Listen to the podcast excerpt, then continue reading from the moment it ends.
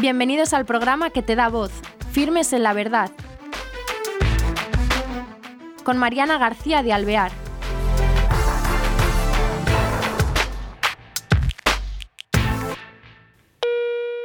Hola, queridos oyentes. Bienvenidos a este nuevo programa de Firmes en la Verdad.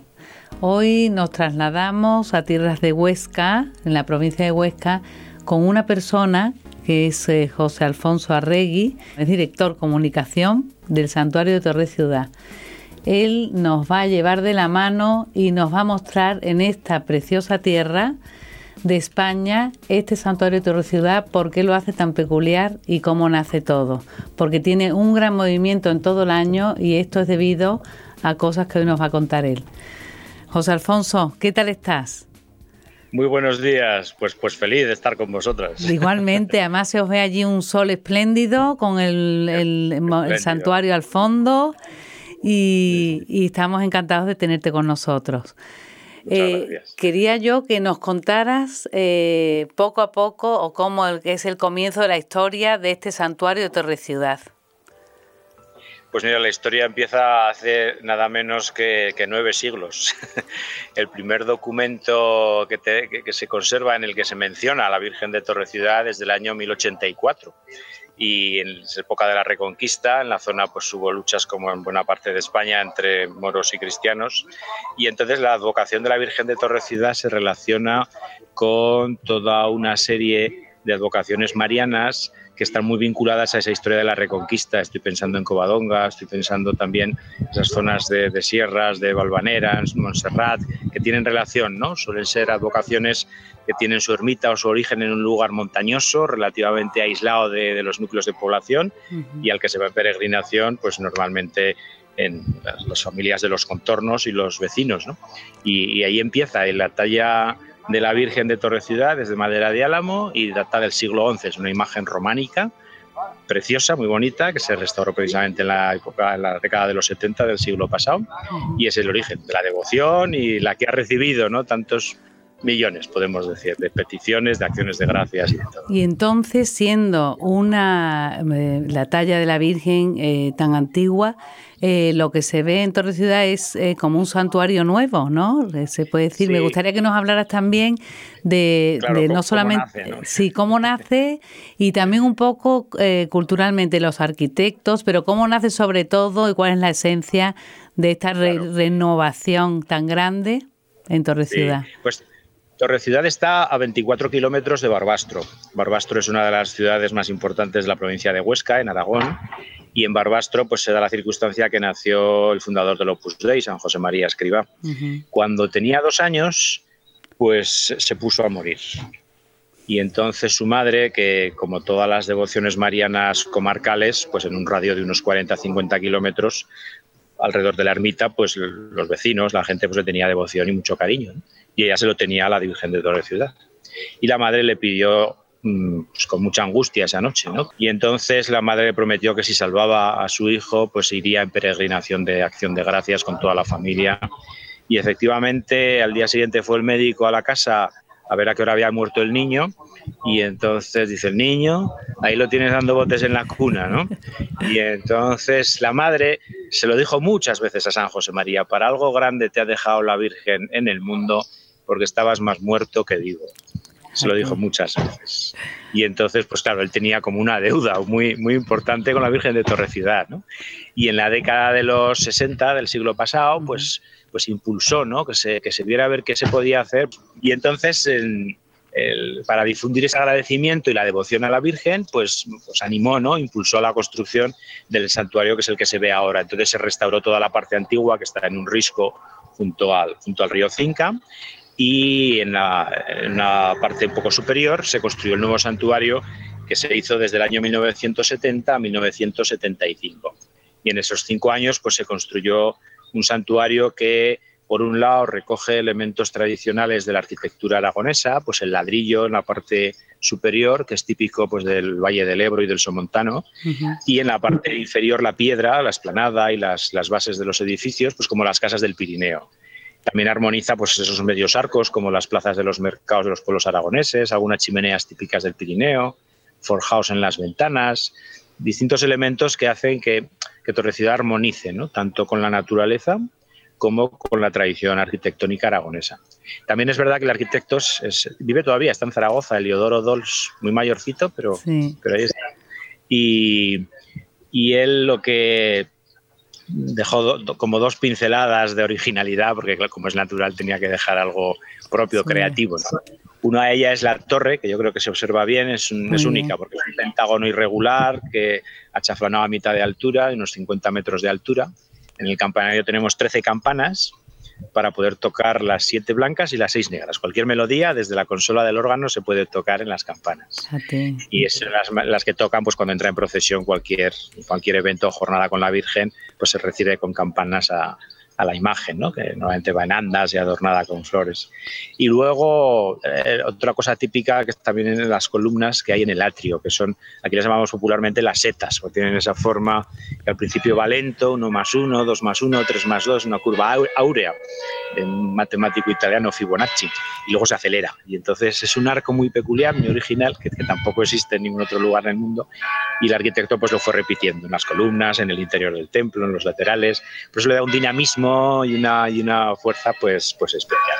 Sí, porque es que se ve precioso y bueno, yo lo conozco personalmente y me pareció desde luego muy, como tú dices, con el toque personal, pero muy dentro de la armonía, lo que tú has dicho de, de Aragón.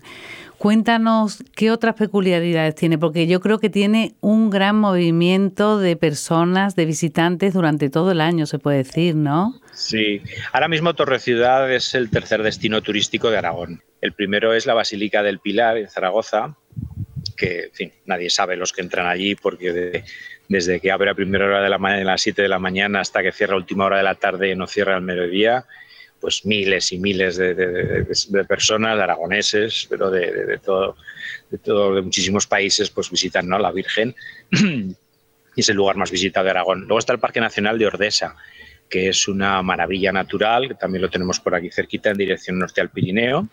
Y el tercero es Torre Ciudad. Ahora mismo calculamos que en torno a 200.000 personas eh, al año mm, vienen a visitar Torre Ciudad. Y nosotros distinguimos entre los visitantes y los peregrinos el peregrino es el que sabe a lo que viene y entonces pues le procuramos atender como tal.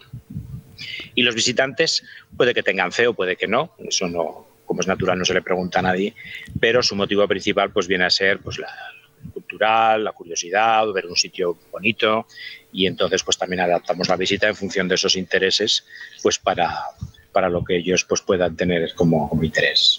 Claro, porque el visitante que no es peregrino, que puede encontrar, bueno, pues lo que es el entorno, me imagino. Sí, hay un entorno natural, que además acabamos de inaugurar hace muy poquito un mirador del Pirineo espectacular de dos metros y medio de ancho, en el que pues sale una buena información de todo lo que el paisaje da de sí para, para el visitante. Y desde el punto de vista del entorno natural, la gente lo disfruta a horrores. De hecho, yo veo a veces eh, a una persona que entra y dice, bueno, desde luego este misa no tiene pinta de venir. ¿eh? pero al cuarto de hora veo que está en el mismo sitio de los soportales, eh, mirando al horizonte, ¿no? Y yo pienso, digo, bueno, pues si Torre Ciudad a esta persona le ha podido despertar que la vida es algo más que comer y beber y que, hay una realidad espiritual, pues, ya hemos hecho un gran papel, me parece a mí, ¿no? Y, y, eso ya me parece una, una cosa importante. Entonces, pues bueno, para eso estamos, ¿no? Dar ese servicio. Y para el peregrino eh, tenéis, eh, me imagino que habrá misa diaria, habrá qué, qué cosas ofrecéis al peregrino hay em, ejercicios espirituales o organizáis o solamente es el santuario hay algo que se hace alrededor de Torre Ciudad culto pues como los de cualquier santuario mariano por supuesto pues varias misas eh, todos los días se suele rezar el rosario a las 5 de la tarde los sábados y domingos con bendición solemne. Mm. eh, tenemos también los primeros viernes de mes pues adoración con el Santísimo lo habitual en los, en los santuarios, de manera que cualquier peregrino pues puede. Sobre todo ofrecemos también bastantes espacios, tanto naturales y exteriores como interiores, bueno, que sirven para el recogimiento, para la oración. O sea, aunque Torrecida hay momentos en que es muy masivo, como, pero habitualmente hay paz. Es un sitio que, que, facilita un poco el, reencuentro con uno mismo. Y entonces, como lugar de oración, la verdad es que es, es magnífico. Y eso sí que, podemos ofrecer muchos lugares y, eso la gente lo agradece mucho, ¿no? Porque se, reza a gusto. Pues aquí se está, se está bien pues, delante de la Virgen o delante del Santísimo. Hay una capilla, la capilla del Santísimo, donde está un Cristo. San José María encargó que, que estuviera la figura todavía vivo, ¿no? No tiene la lanzada porque todavía está con los ojos abiertos mirando y, es, es, muy expresivo porque se dirige al que le está viendo, ¿no? Y dice, bueno, yo estoy aquí y tú qué.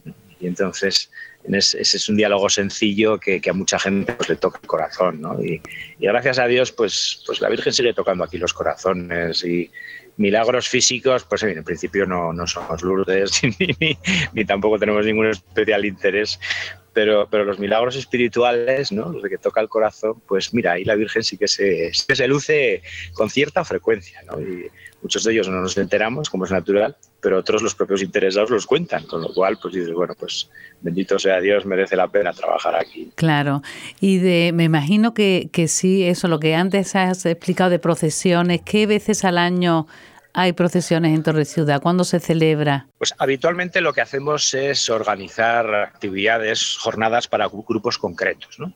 Pues por ejemplo, una cofradía que decide venir pues para vinieron a hacer el año pasado, por ejemplo, de Zaragoza, una cofradía de, Semana Santa y estuvieron tocando con su sección de bombos y tambores por el Vía Crucis. Hicieron el recorrido del Vía Crucis, además es un vídeo muy bonito, está en YouTube.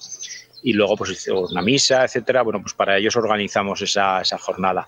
Otras veces, mm, quizá una de las cosas más simpáticas y que le gusta mucho a la gente, incluso al no creyente, ahora mismo tenemos una galería de imágenes de la Virgen con más de 400 imágenes de todo el mundo. Y entonces, ¿eso cómo, cómo, ha sido así? Pues es una cosa que no estaba prevista. Eh, en, 1984 se celebró el noveno centenario de la Virgen de Torre Ciudad, porque el primer documento es del año 1084. Y entonces invitamos a la Virgen del Pilar a que viniera en peregrinación y dejaron una imagen en una réplica como recuerdo de esa peregrinación. Claro, los valencianos dijeron, oye, la de los desamparados. y entonces, bueno, claro, claro, es verdad, pues entonces organizaron una peregrinación y dejaron una imagen de la Virgen de los desamparados. Claro, les faltó tiempo a los catalanes para decir, oye, la de Montserrat. Pues claro, sí, sí, enseguida hubo otra, y claro, los andaluces dijeron la del Rocío.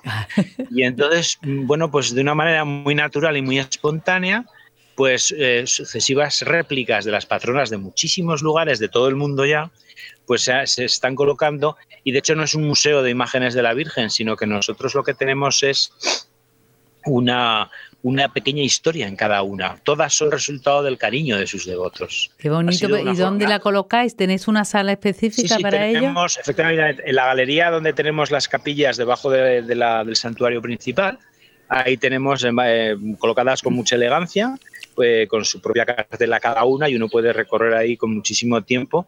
Tenemos algunas pues africanas, incluso con unas maderas extraordinarias, otros unos iconos orientales espectaculares y, es una delicia ¿no? ir recorriendo pues para ver la universalidad pues de la fe católica también. Claro, como las personas que vienen pues son de muy variada condición, pues hay que explicar que la Virgen es la misma, a pesar de, esa variedad.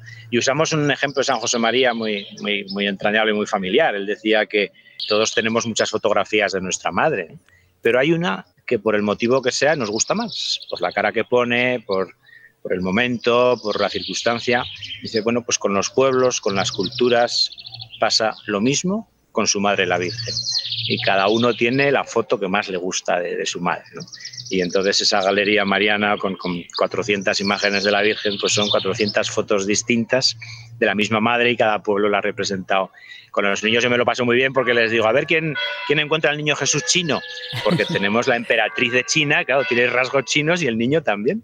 Y, bueno, pues es, habla de la universalidad ¿no? de la fe católica y también eso ayuda mucho a la catequesis eh, sencilla y primaria ¿no? para, para la gente. Claro, porque también irán excursiones de niños, de colegios, ¿no? Claro, tenemos, concertamos con visitas de colegios, normalmente esos son entre semana, y lo que hacen es eh, a veces tenemos preparado para ellos una gincana, unas pruebas en las que les vamos haciendo preguntas pues, sobre los misterios del rosario, sobre eh, los montes que se ven en el horizonte, en fin, y entonces una manera también de que aprendan.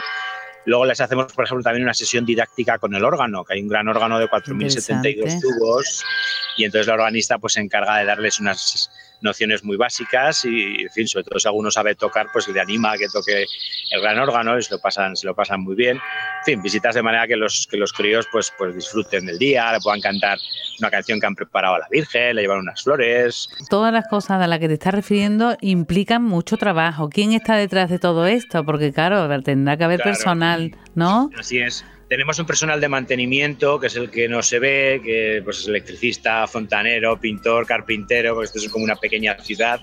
Luego hay un conjunto de conserjes que atienden el culto y ayudan a los sacerdotes. Otro grupo de personas que atienden a los grupos, que son los guías, que están en la oficina de turismo.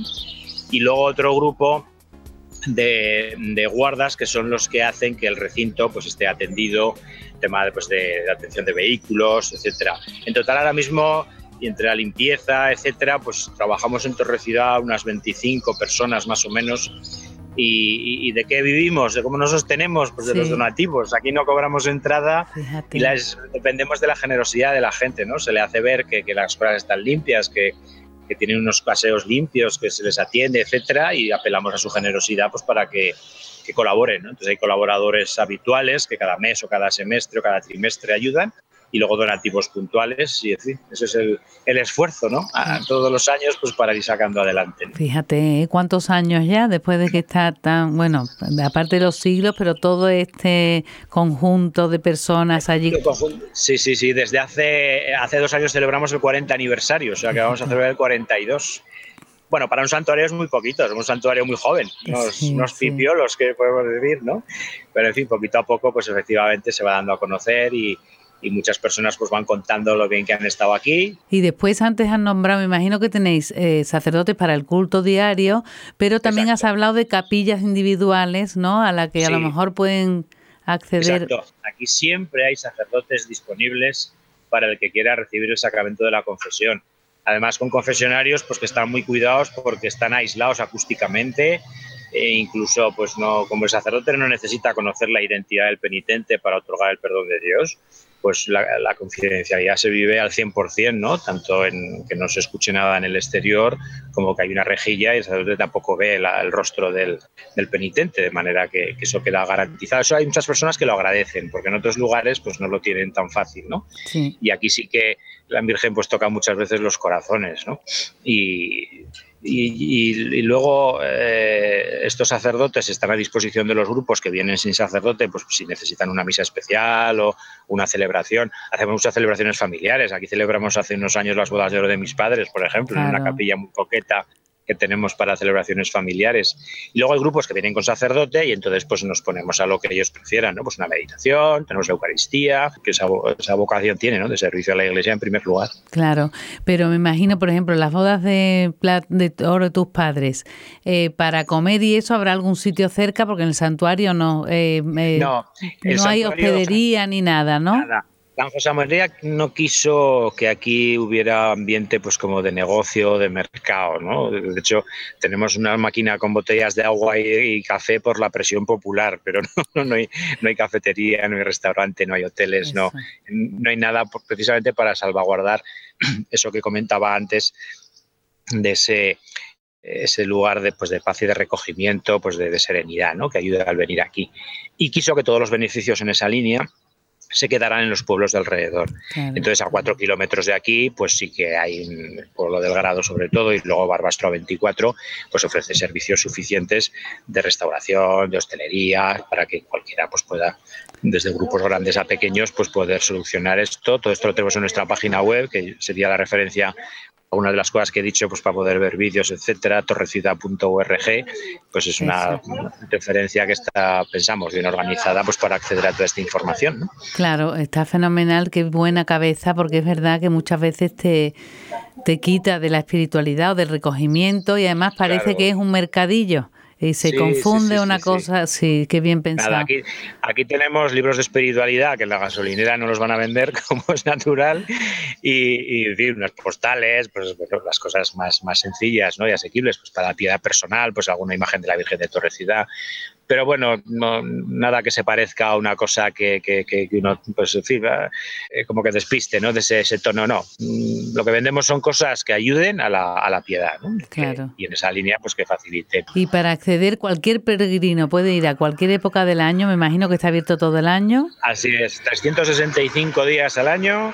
abierto de como mínimo de 9 de la mañana a 7 de la tarde. O sea muy bien. Luego en el verano pues amplía un poquito más, pero en fin, eso es como mínimo y por supuesto pues muy bienvenido cualquiera que, venga por aquí pues para lo que, lo que desee. Y lo único, los grupos sí tendrán que a lo mejor llamar para, para adecuar. Eso lo agradecemos mucho, exacto, porque así podemos hablar con ellos y entonces pactar un horario que pueda, que pueda ser útil y así pues ya podemos prever pues la atención, la persona que les va a guiar, cuándo será la misa y entonces eso pues se puede organizar mejor. Entonces siempre pedimos que, en fin, pues un correo electrónico, una llamada telefónica y ya está.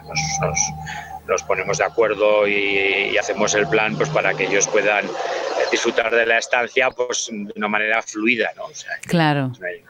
Claro, pues em, José Alfonso, si quieres decir algo a nuestros oyentes, invitarles a Torre Ciudad, que desde luego nos entran muchas ganas, porque estamos viéndolo, pero para de despedida, porque nos quedan pocos minutos. Pocos minutos.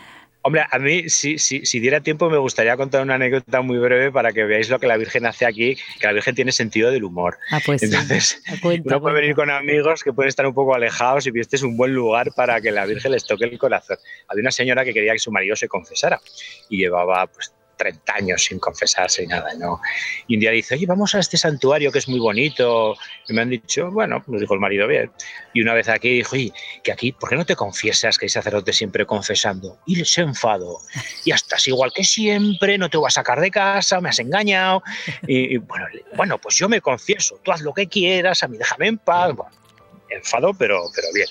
Y el señor se sentó enfurruñado en la capilla del Pilar, están los confesionarios principales, y la señora se confiesa. Y de repente ya está terminando, y como hay cristales en las puertas, ve que sale un señor del confesionario de enfrente, eh, le pone la mano en el hombro a su marido, se acerca al oído, le dice algo, su marido hace así, se levanta y entra al confesionario y que la mujer le, da prisa al cura, acabe pronto, acabe pronto, se va lanzada por este señor pensando que le había dado algún conjuro mágico, yo qué sé qué, ¿no? ¿Qué le ha dicho a mi marido? ¿Qué le ha dicho a mi marido? Y entonces le dice este señor, dice, nada, me ha acercado y le he dicho, le toca a usted. Por eso digo que, que, en fin, que la Virgen aquí siempre, siempre da premios. ¿eh? Cuando uno hace el esfuerzo ¿no? de peregrinar y de traer a gente que, en fin, que puede estar a saber cómo, pues ella se las, se las compone. O sea, que, que, en fin, a lo mejor uno lleva muchísimos años sin nada y de repente por una cosa se la arregla. tiene un poco de sentido del humor, ¿no? Que dice, joder, tiene, tiene delito que, se acerque a le diga esto. Y pues yo creo que eso es un poco el estilo familiar, cercano, entrañable, ¿no? Que, que, aquí se puede vivir habitualmente y que, en fin, en grupo o en familia o como se quiera, pues yo creo que es una experiencia espiritual muy bonita la que podemos ofrecer siempre. Muy bien, pues verdad, totalmente de acuerdo. José Alfonso, muchísimas gracias por acercarnos a Torre Ciudad. ¿eh? Bueno, a vosotras. Y bueno, esperamos algún día ir a conocerlo, quien no lo conozca. ¿Eh? Y yo volver. Ah, eso es, eso es, eso es, así es, así es. Pues nada. Además tenemos, tenemos alguna vocación de la Virgen cántabra, o sea que... Sí, ¿no? Claro, no podía faltar. la bien aparecida será, ¿no? La bien aparecida, claro. Así es, así es. Y alguna otra, y alguna otra. Sí. Pues nada, muchas gracias. ¿eh? Ya sabemos dónde encontrarte. Has dicho que en la página web o simplemente con meter Torre Ciudad ya pueden. Exacto, sí. Se sale el primer el resultado de Google y ya está. Ya. la información es bastante amplia y cualquier duda, pues un, correo electrónico y ya está. Muy bien, José Alfonso, pues eh, gracias y que la Virgen eh, te siga cuidando, que me imagino que la tienes muy cerca y allí estará, estará competentadísimo. Luego me pedirá cuenta, me dice, oye, que tú has estado aquí muy, muy privilegiado, a ver qué has hecho, amigo. Será que, en fin, muy bien. hay que estar a la altura. Pues un abrazo fuerte, ¿eh? Hasta otro día. Igualmente, gracias, gracias, a vosotros. Hasta luego. Queridos oyentes, nos animamos a visitar este precioso santuario de tierras de España, tan antiguo, pero tan renovador para nosotros, nuestra vida interior, siempre cercana a la Virgen y que ella nos ayuda y como ha contado José Alfonso, se sirve de cualquier cosa, tiene sentido del humor, pero que la tengamos siempre cerca. El que pueda ir bien y el que no, pues eh, con oración. Hasta otro día, gracias.